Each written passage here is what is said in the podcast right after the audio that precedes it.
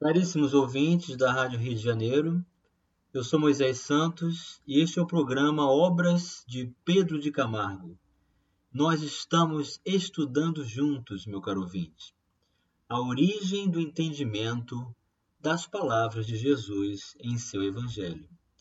Estamos buscando na obra Na Seara do Mestre, o autor é Pedro de Camargo e tem o pseudônimo Vinícius, da editora da Federação Espírita Brasileira.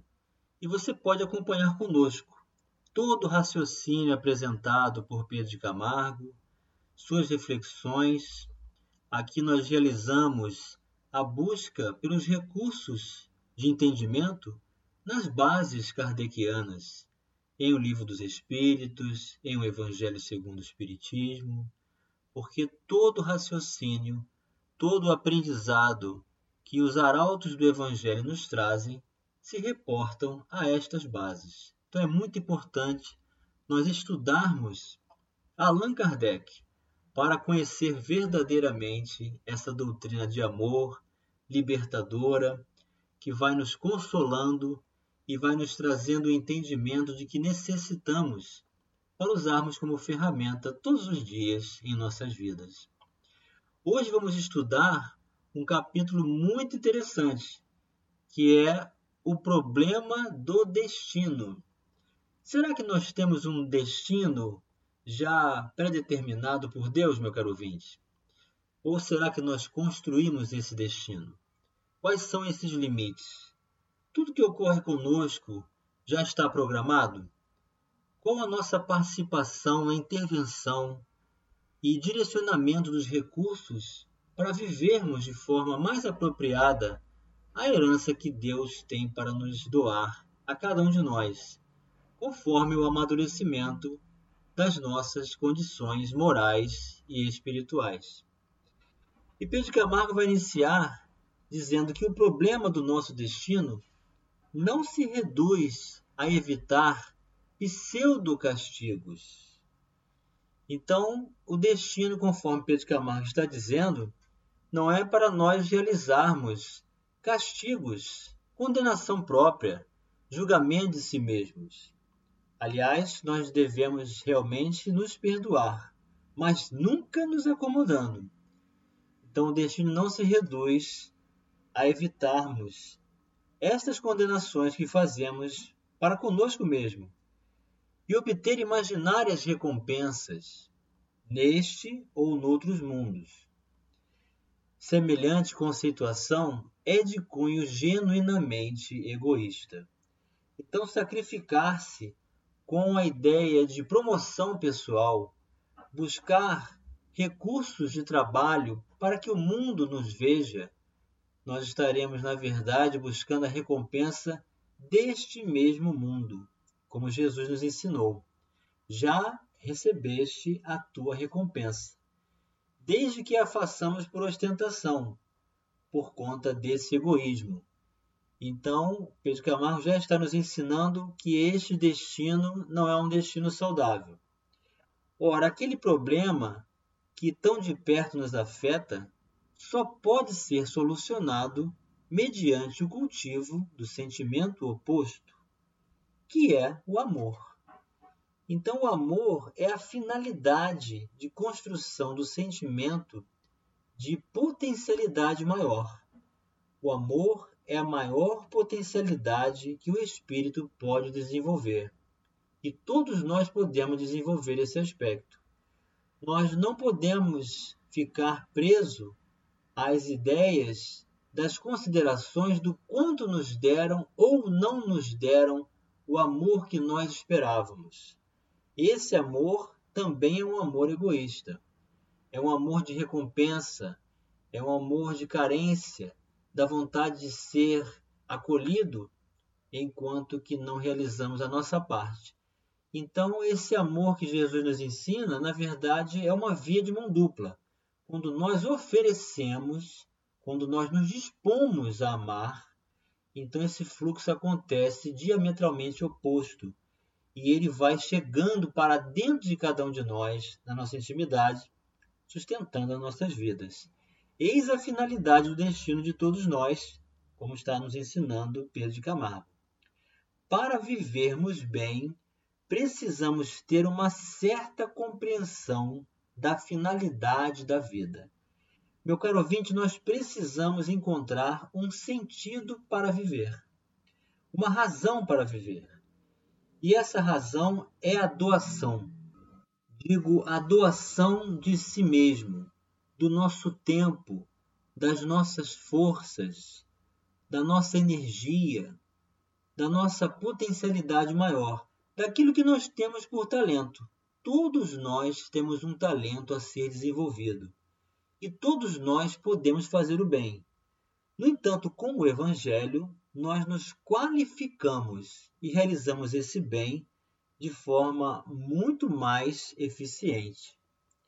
Essa finalidade é o amor. Os tropeços e percalços, as réfregas e as lutas, a dor sob seus multiformes aspectos, como também os prazeres e triunfos mais ou menos efêmeros, que logramos alcançar são ensinamentos e experiências. São processos educativos, geralmente mal interpretados, os quais têm por escopo conduzir-nos ao amor, portanto, a finalidade da vida. Então, para tudo nós podemos encontrar um foco de aprendizado. Em tudo nós podemos retirar recursos de experiências para o nosso amadurecimento sempre nos responsabilizando de forma direta em tudo que ocorre conosco, porque daquilo que nós estivermos predispostos a realizar, os nossos interesses, o uso da nossa vontade, a ocupação do nosso livre-arbítrio, vai estabelecer esse destino e, portanto, as consequências dos recursos do que nos espera as consequências naturais da lei de causa e efeito. Vamos buscar as diretrizes libertadoras na doutrina espírita.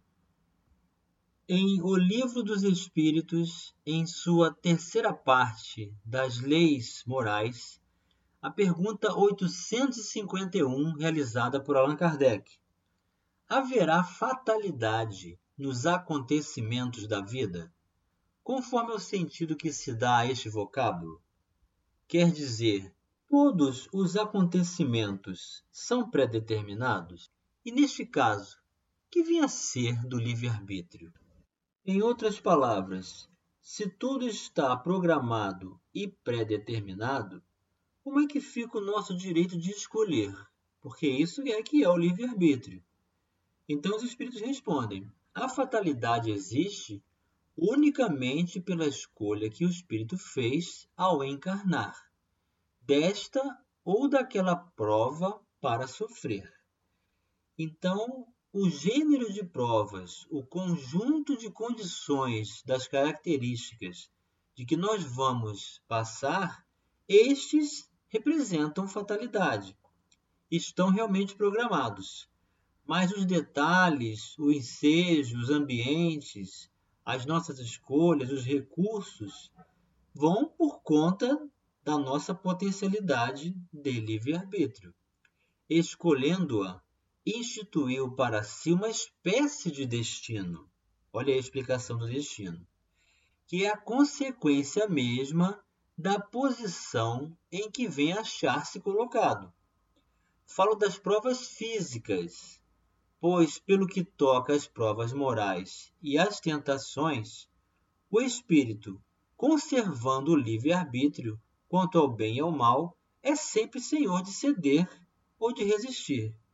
Então veja que essas provas programadas, o gênero de provas, os espíritos estão explicando que elas residem ou estão circunscritas nas provas físicas e não nas escolhas morais, porque diante do bem e do mal nós sempre teremos condição de ceder, de resistir, portanto negando.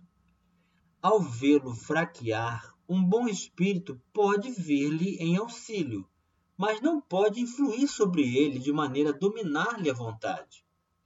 Um espírito mau, isto é, inferior, mostrando-lhe, exagerando aos seus olhos um perigo físico, o poderá abalar e amedrontar.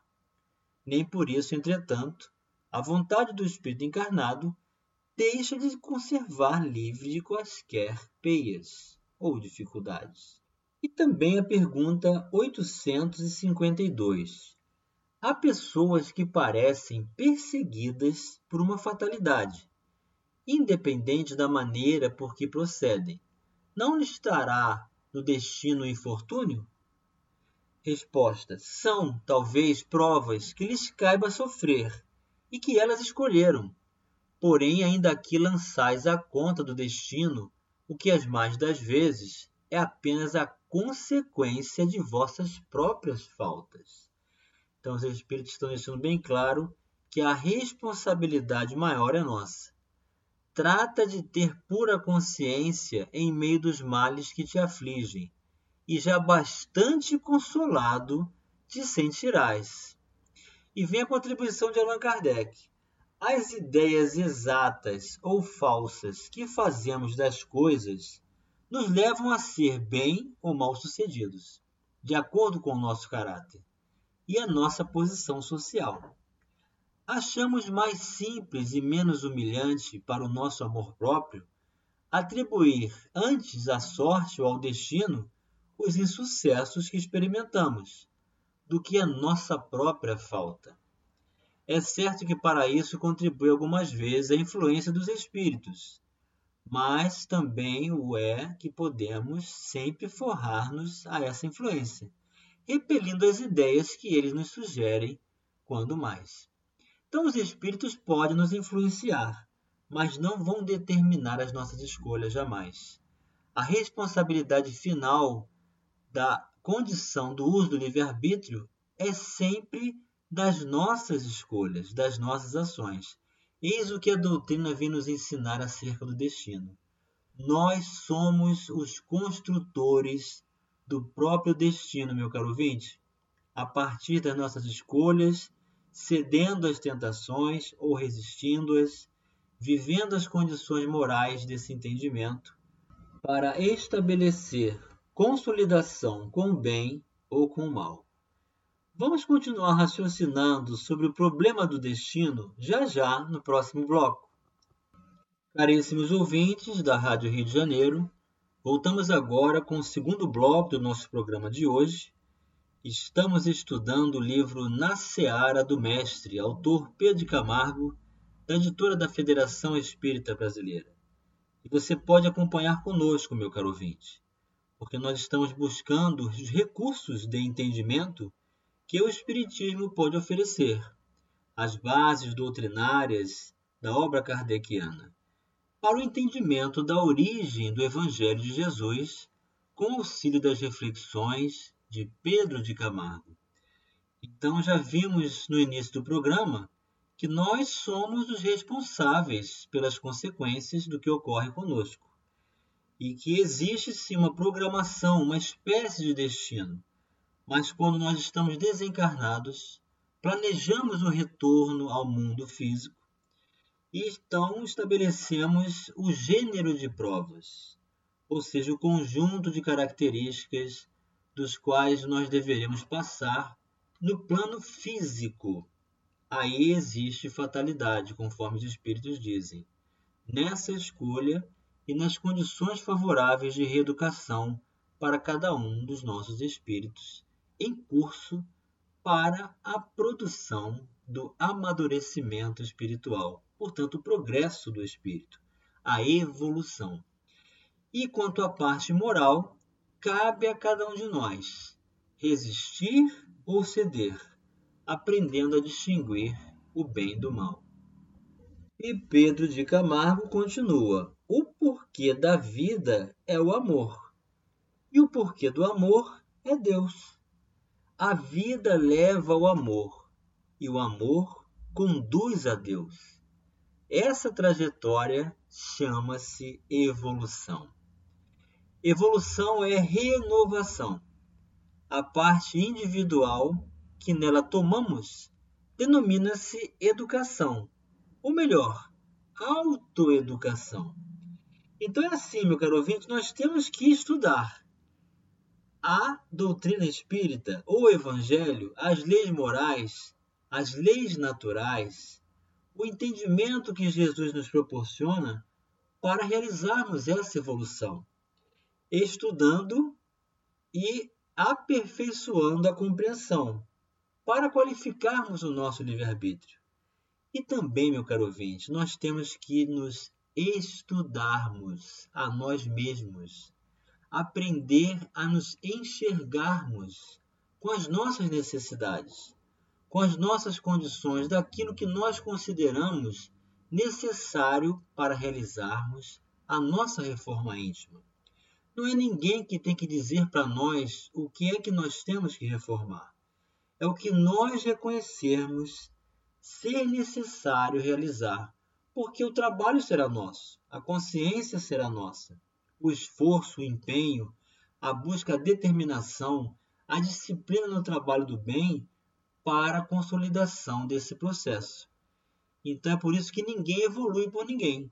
Somos nós mesmos que realizamos esse intento. Isso significa autoeducação.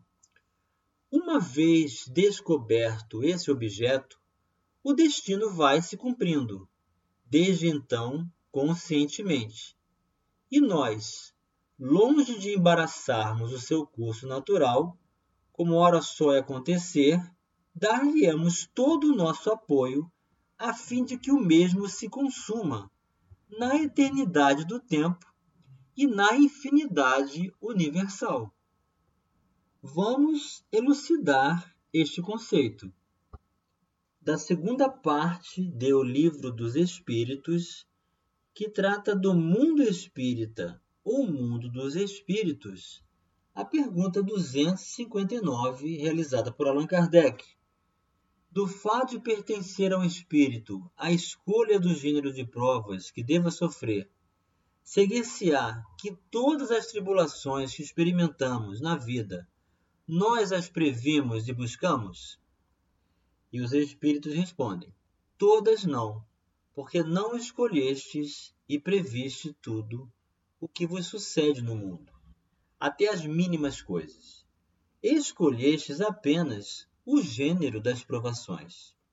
As particularidades correm por conta da posição em que vos achais.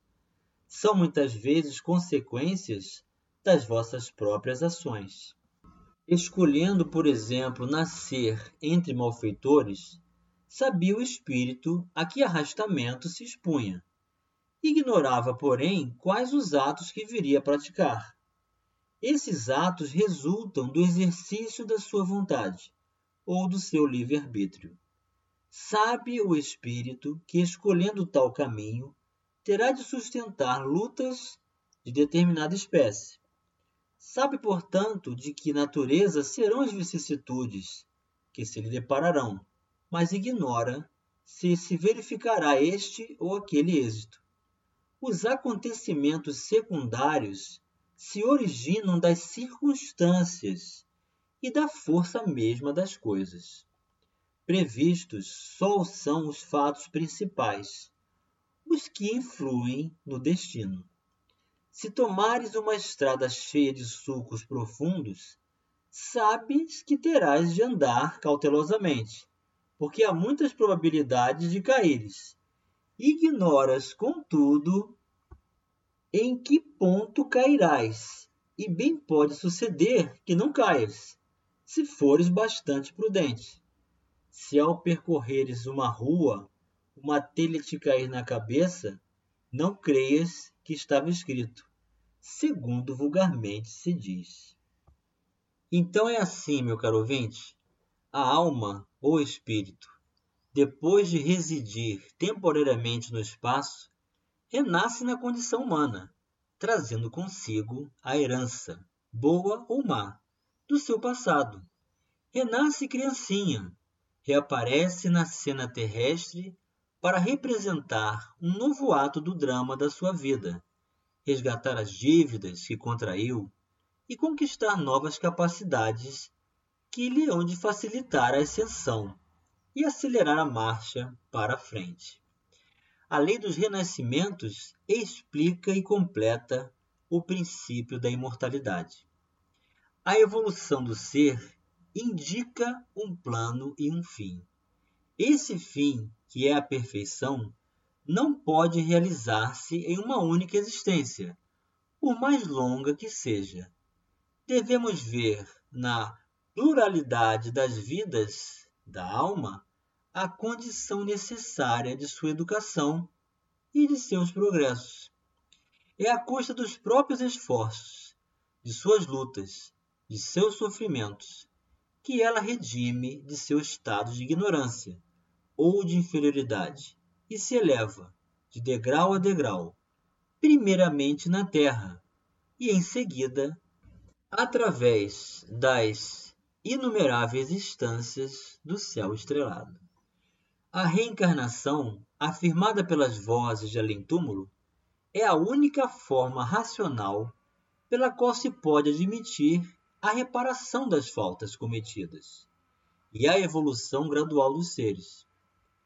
Sem ela, não se vê sanção moral satisfatória e completa. Não há possibilidade de conceber a existência de um ser que governe o universo com justiça. E admitirmos que o homem viva atualmente pela primeira e última vez neste mundo, que uma única existência terrestre é o quinhão de cada um de nós, a incoerência e a parcialidade, forçoso seria reconhecê-lo presidem a repartição dos bens e dos males, das aptidões e das faculdades, das qualidades nativas e dos vícios originais. Porque para uns a fortuna, a felicidade constante e para outros a miséria a desgraça inevitável? Para estes a força, a saúde a beleza, para aqueles a fraqueza, a doença e a fealdade. Por que aqui a inteligência, o gênio e acolá a imbecilidade? Como se encontram tantas qualidades morais admiráveis a par de tantos vícios e defeitos? Por que há raças tão diversas, umas inferiores a tal ponto que parecem confinar com animalidade e outras favorecidas com todos os dons que lhes asseguram a supremacia? E as enfermidades inatas, a cegueira a idiotia, as deformidades, todos os infortúnios que enchem os hospitais, os albergues noturnos e as casas de correção. A hereditariedade não explica tudo. Na maior parte dos casos, essas aflições não podem ser consideradas como resultado de causas atuais. Sucede o mesmo com os favores da sorte, Muitíssimas vezes os justos parecem esmagados pelo peso da prova, ao passo que os egoístas e os maus prosperam. E Pedro de Camargo conclui: Esclarecido assim o senso da vida, teremos desvendado o mistério do destino, encontrando a seu turno a desejada felicidade. E chegou o momento, meu caro ouvinte, de você receber a mensagem do Mestre. O justo juízo de Deus retribuirá a cada um segundo as suas obras. Paulo aos Romanos, capítulo 2, versículos 5 e 6. Eis a construção da felicidade que nós podemos alcançar relativa na terra a de doarmos-nos a nós mesmos com todo o bem que pudermos realizar no campo da moral, e buscando nas provações passageiras a oportunidade do resgate e do reaprendizado perante a vida. Muita luz, muita paz, muita força no estudo com o Evangelho de nosso Senhor Jesus Cristo, hoje e sempre em nossas vidas, meu caro ouvinte. Um grande abraço e até o próximo programa.